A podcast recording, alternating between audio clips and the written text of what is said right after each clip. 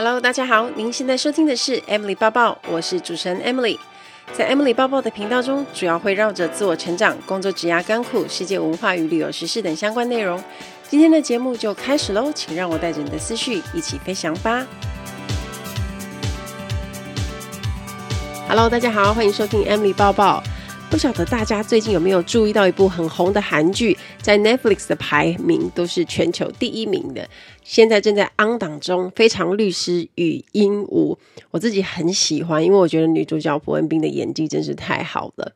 以前我是看那个《金牌救援》那一部韩剧才认识她，然后她跟南宫珉主演的。我对她其他的作品其实没有什么印象，可是我知道这个女生。但是我看这一部，我真的吓到了。他饰演一位自闭症的天才律师，他有好多的惯性的小动作都演得很细腻，就可以看出来他真的很用心。那我刚好看到一则访问影片啊，他说接到这个角色的时候，他其实是很担心的，因为他觉得自己有责任感，不知道他能不能做到在不冒犯任何人的情况下自然的演。出也不要让人家觉得不舒服，所以他就没有用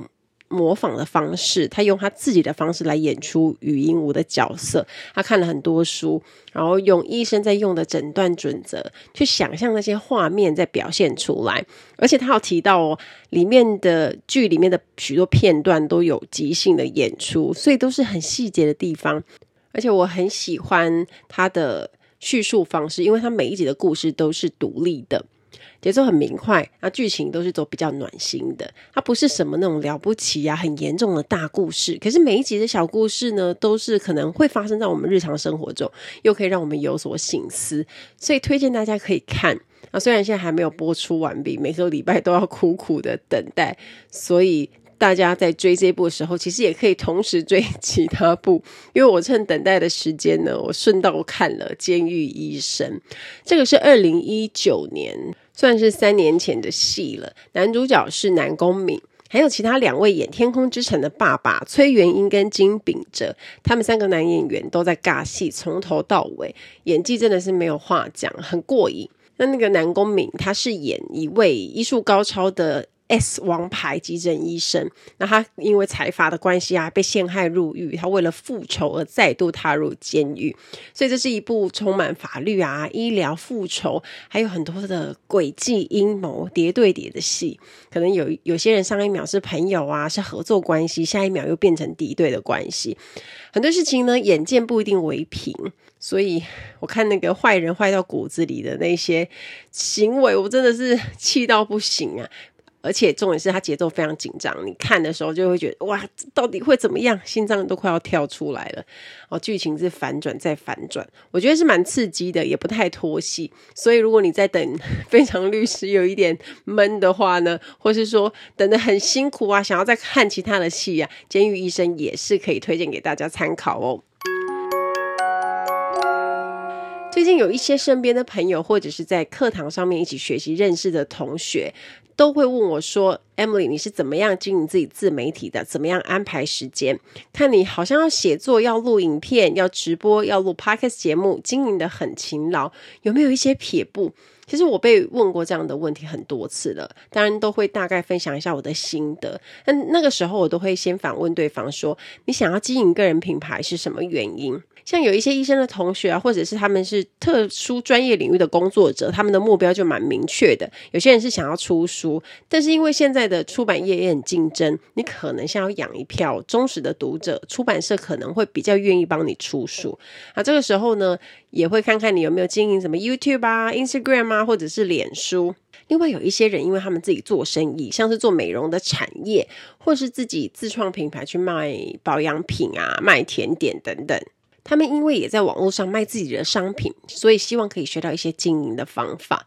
我觉得社群媒体目前进化到这个阶段呢，不管你在卖卖书啊、卖保养品，或是其他的商品，除了产品本身要好以外，更要卖的是人。如果你的目标是想要出书，那当然书跟作者本身的连结就很重要。如果你想要卖产品，像是你的品牌创办精神、品牌的核心价值，还有创业的心路历程这些，像是之前有去上过 TTN 老板的 Podcast 节目，那他的做法就是透过人，也就是他自己来行销，而不是只有产品本身而已。用人的方式去展现品牌抽象的精神，我觉得就更重要了。当然，你可能会想说，我没有要创业啊，也没有要出书，应该也没有必要行销自己。但是在职场上，如果你想要能够提高自己的价值，成为一位抢手的人才，或是要换一份更好的工作，我们都可以用行销的 mindset 或是思维来思考，要怎么样让自己在职场上跟人生中发光发热。我最近就读了一本书，叫做《我用行销思维成为抢手的人才》，里面有一些很棒的方法跟观点，可以提供给一般在职场上工作者一些如何经营自己的角度。所以这一集我们就来谈一下，怎么用行销思维来成为抢手的人才吧。先来聊一下作者的背景，作者叫井上大辅，是现任软体银行 SoftBank 宣传本部的媒体统筹部长，这个职位听起来很厉害哦。他在年轻的时候啊，曾经玩过音乐，本来立志想要当个音乐人，可是经过了挫折，他就放弃了。后来在一家小广告公司担任企划人员。那他一开始的工作表现不佳，没办法对公司有贡献。但是自从接触行销的智慧，学到所谓工作就是造福他人这样的 mindset 之后，工作成绩就越来越好，还成为各方面都很受欢迎的人才。啊，之后呢，他就在纽西兰航空、联合利华、奥迪日本分公司担任行销经理，也担任过雅虎日本的行销本部长哦，非常厉害的背景。而且作者他提出一个概念也很棒，他说，想出人头地，就一定要传达自己的价值。所谓的工作，本来就是终其一生都在打造自己这个商品，而你就是自己这项商品的行销负责人。工作的报酬就是你帮人家解决问题得到的回报，所以自然而然就会变成金钱来到你的身边。所以要让自己先成为被需要的人，因为不管什么的工作，我们要服务的对象都是人。如果是业务或是当广告宣传的，你的对象就是顾客；如果是当采购、当人事。你服务的对象就是其他部门的同事，而如果我们能够了解这些工作对象，理解他们的需求，而且总是能够回应他的需求，当你到了哪里，不管你做的是什么工作，你都可以变成是被重视也抢手的人才。所以，我们的思考模式可以跟行销人一样，不是从自己开始，而是从对方的需求开始。这种方法。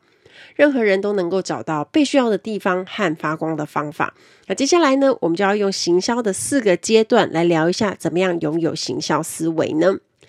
通常行销人在做行销案之前呢，都会先做定义市场这件事。举个比较好懂的例子。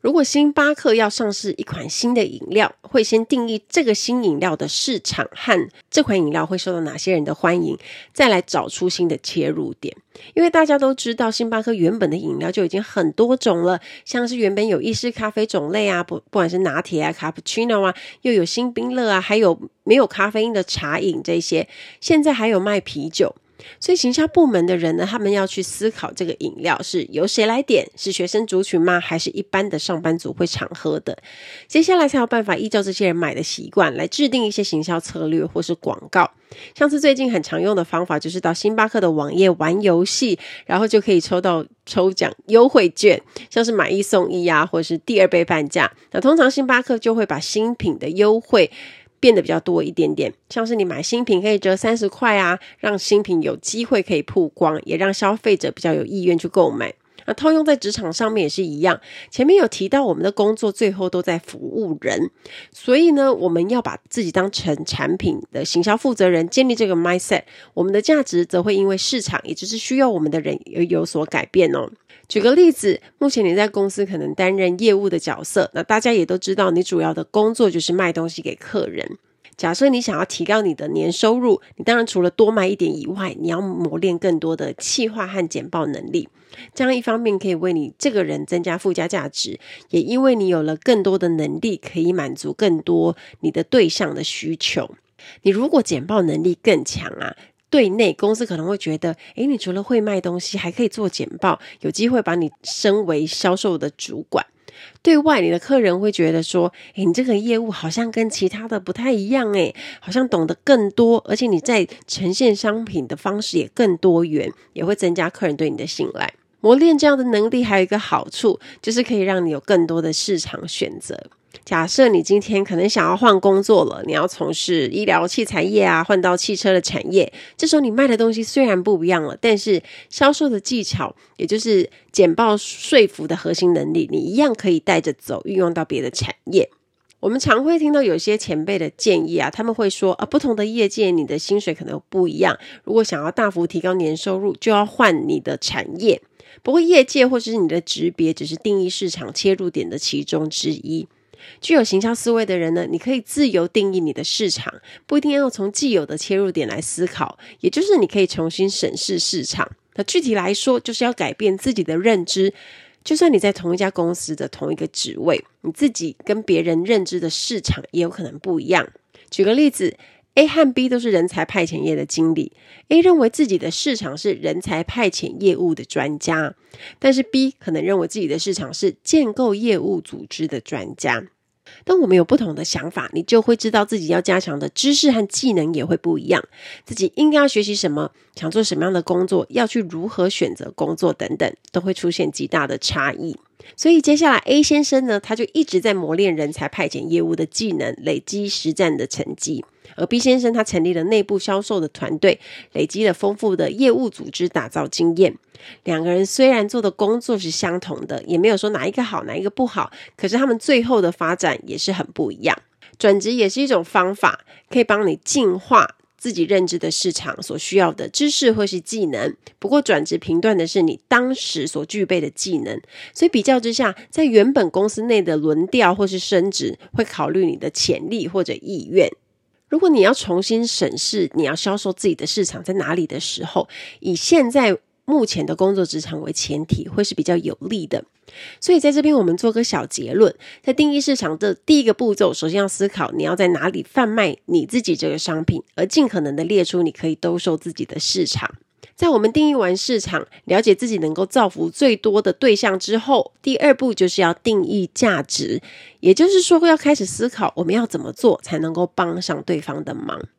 但一个人的人才价值并不是非黑即白，没有绝对的有或是没有。人可以提供多样化的价值。如果你做的是业务工作，你的实力价值可能是销售，就像是有一种业务，它一旦抓住客人，就不会让顾客跑掉的积极型业务，很会卖东西，常常都会超出高标的这种业务，就可以帮部门带来实力价值。另外一种是保证价值的人才，这一类的人会比较稳定，不容易出错，只要任务交到他手上就会完成。虽然跟前面第一种比较起来呢，他可能比较没有那么会卖，但至少都不太会制造出大问题。最后还有一种叫做有共感价值的人，因为往往跟客户长时间一起工作的经验，一起打拼啊，有一种革命情感，所以建立了超越公司的人际关系。所以这种人在离职之后呢，客户也会希望跟着他跑，即使是换了公司之后，也会希望保持合作的关系。以上这几种都是你可能在职场中比较可以看出来的功能性价值，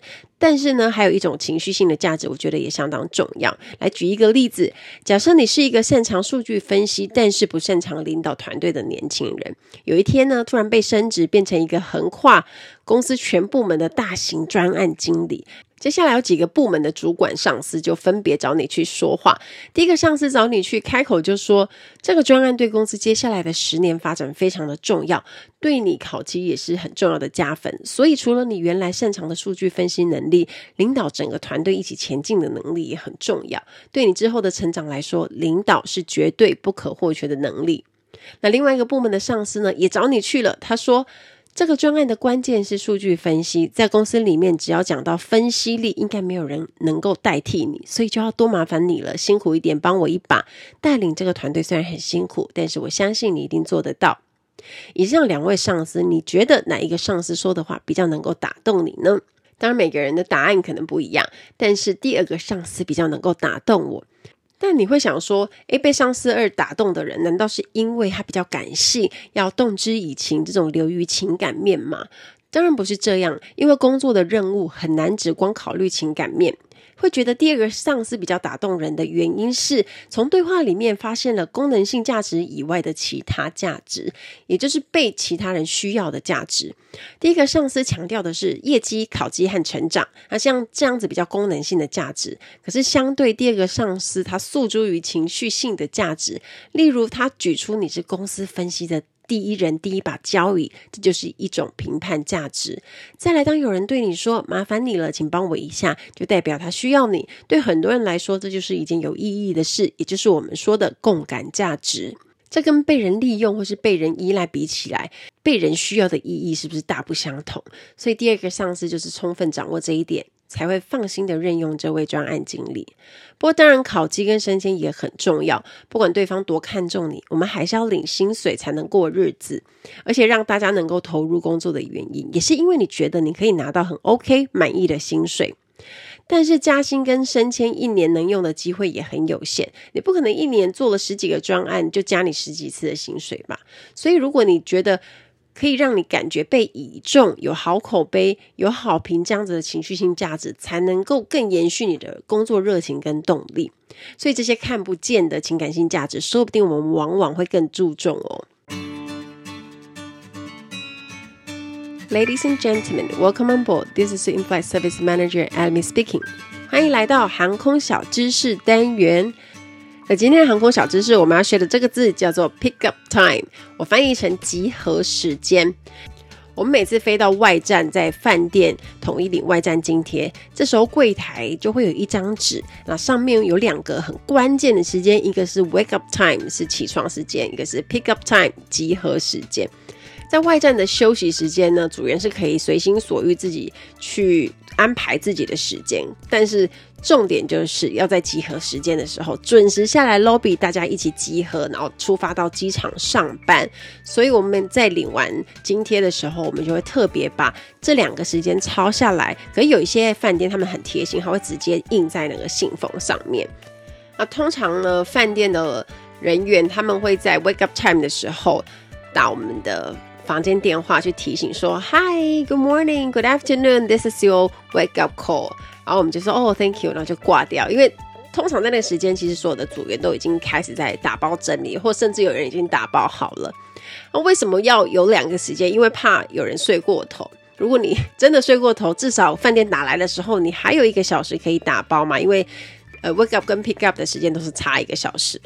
那我们会在集合时间的前十分钟下去，这是习惯啊。因为如果我们要退房，有有点客房服务啊，你可能也要现场跟柜台人员结算，都要花一些时间。如果你准时下去的话，柜台人很多，你就要等，你就会来不及。所以不提早下去呢，你就要让其他的同事等你。所以大家的习惯都是会是在，假设我们今天的 pick up time 是下午的两点四十，那大家两点半几乎都已经是 ready 在 lobby 了。这样，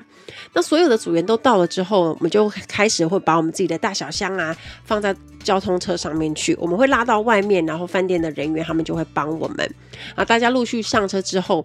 基本上那个 pick up 集合时间没有多久，其实我们都已经在车上面坐好了。有的时候动作快的话，甚至已经出发了，因为我们要到机场去，还要检查行李，啊要通关，所以大家都会尽量提早，以防万一，不要去耽误到飞机起飞的时间。那以前在饭店也有碰过组员，真的是睡过头，因为 pick up 时间一到，然后座舱经理在数人有没有到齐，结果发现还是有少，然后开始请那个柜台人员打电话啊，可能在 wake up call 的时候他有醒来，可能挂掉电话又睡着，或者是他真的是可能人不舒服之类的，所以他来不及在 pick up 时间下来，我们就在那边等了大概十到十五分钟，但我们都能够理解，因为不是故意的。组员要是发现自己来不及呀、不要说来不及，通常你如果是准时下来，或者是提早五分钟，那种已经会有一点小小的紧张，更何况是发现自己是超过时间，可以想象他的压力有多大。那那时候我们坐在车上等啊，他冲下来的时候就非常不好意思。在跟车上每一个人道歉，说真的很抱歉，尤其是跟座舱经理嘛，因为他很怕耽误到后面大家的时间。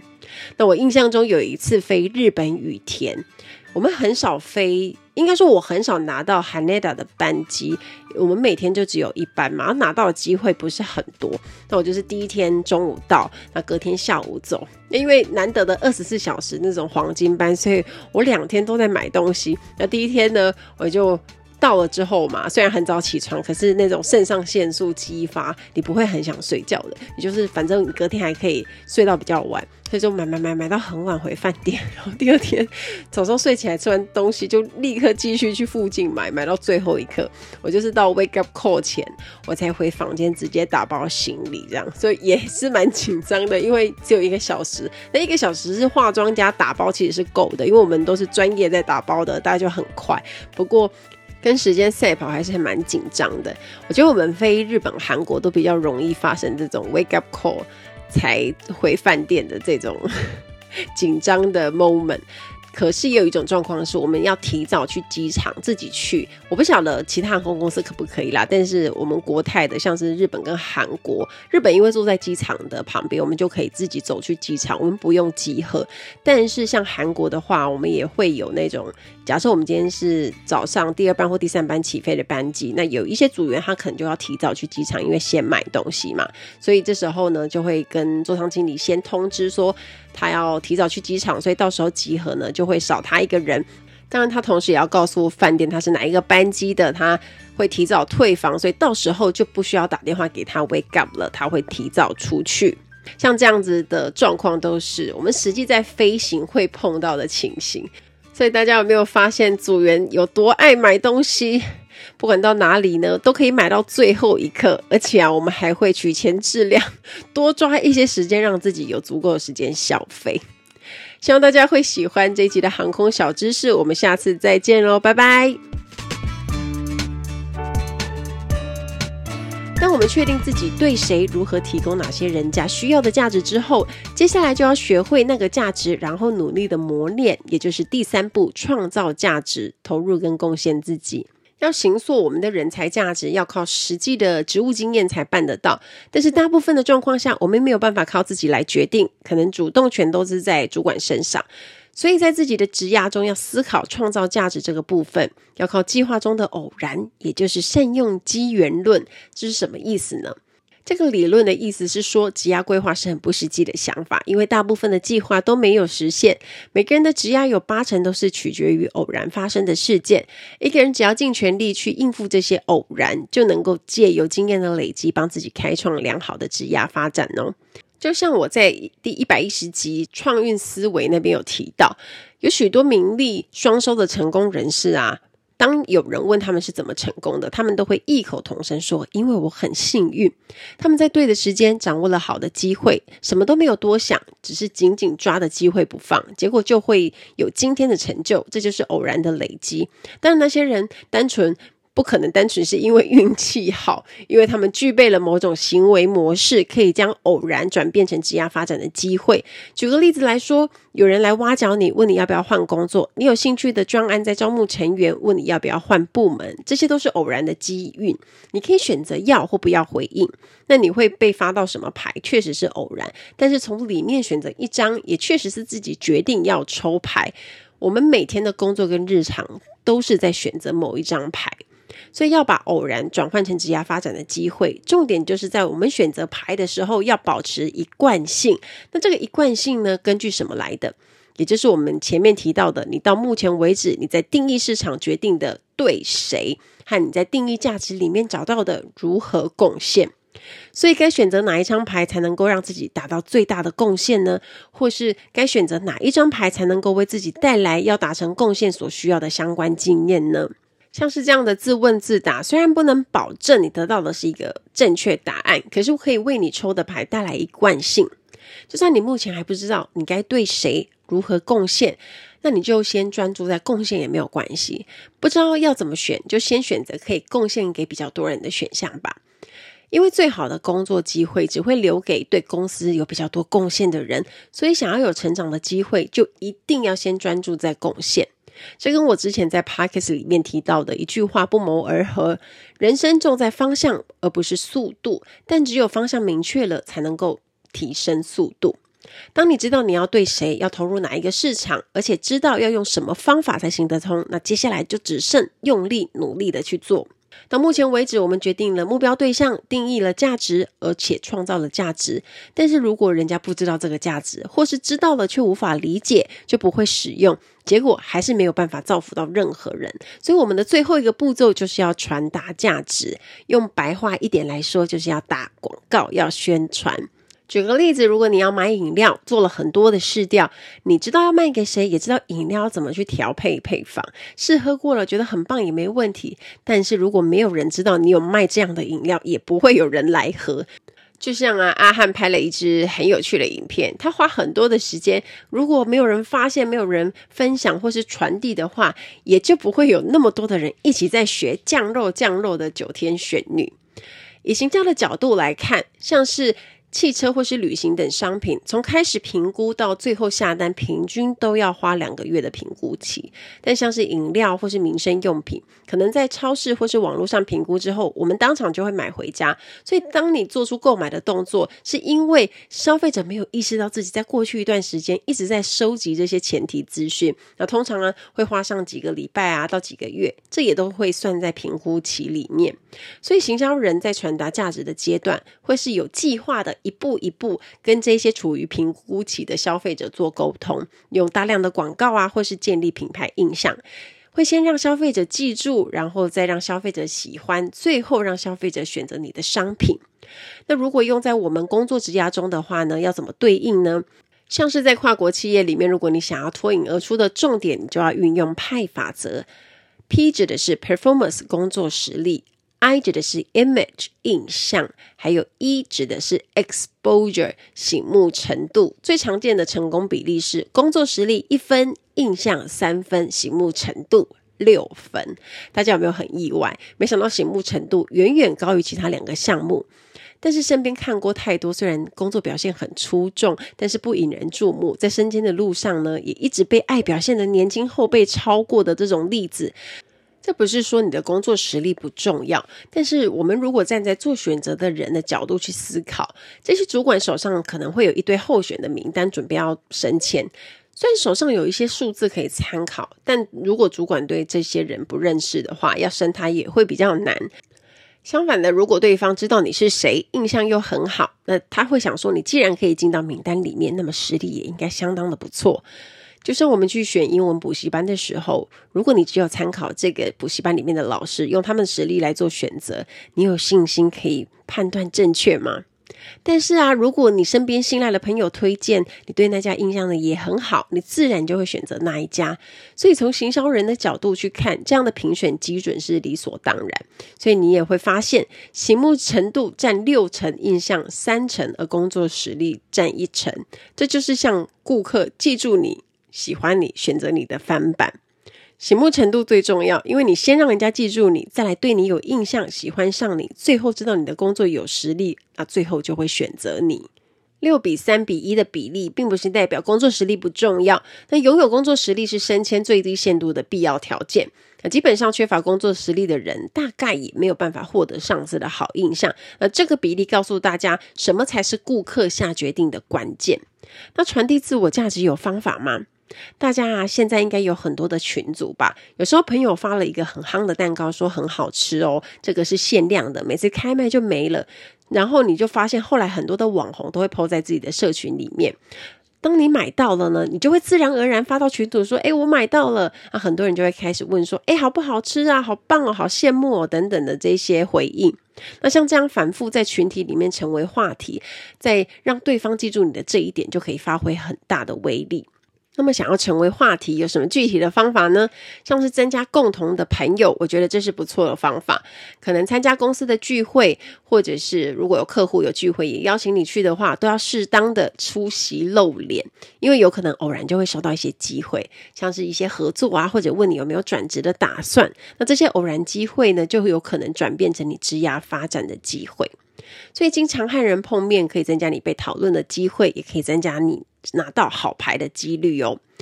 在人前说话也是一个很不错的方法。如果说你今天有上台讲话的机会，像是报告或是简报等等，你就可以增加自己曝光的机会。表现得好的话，也可以让人家留下好印象。再来就是挑战新的事物。如果你被委任新的大型专案或者一些重点计划，如果能够做出一些成绩啊，就会成为众人的话题。所以如果有新的挑战来呢，我们就先不要因为很不舒服、不舒适，急着想要拒绝，可以先思考看看，在这个任务里面，自己可以得到哪些收获，也能够让需要自己的人看到你。节目的最后要告诉大家，如果你工作了一阵子，不清楚自己的目标是什么，或是因为遭受挫折然后迷失方向的人，可以活用这个行销思维，一个新的思考方式，让自己找到可以发挥的领域，对人生的曲线或许就能够有一些改变哦。期待大家跟我分享。听完今天的节目，如果有想法和问题，欢迎到我的粉丝团或是 Instagram 找我，只要搜寻空姐抱抱 Emily 就可以找到我。你也可以截图这一集的节目，分享到你的 Instagram 的现实动态上面 tag 我，让我知道你有在收听，也让我知道你对 Emily 抱抱的看法哦。最后，感谢大家收听这一集的节目，真的非常的感激哦。如果你喜欢今天的节目，也欢迎帮我在 iTunes 评分中留下五颗星的评价哦。我们下一集再见喽，拜拜。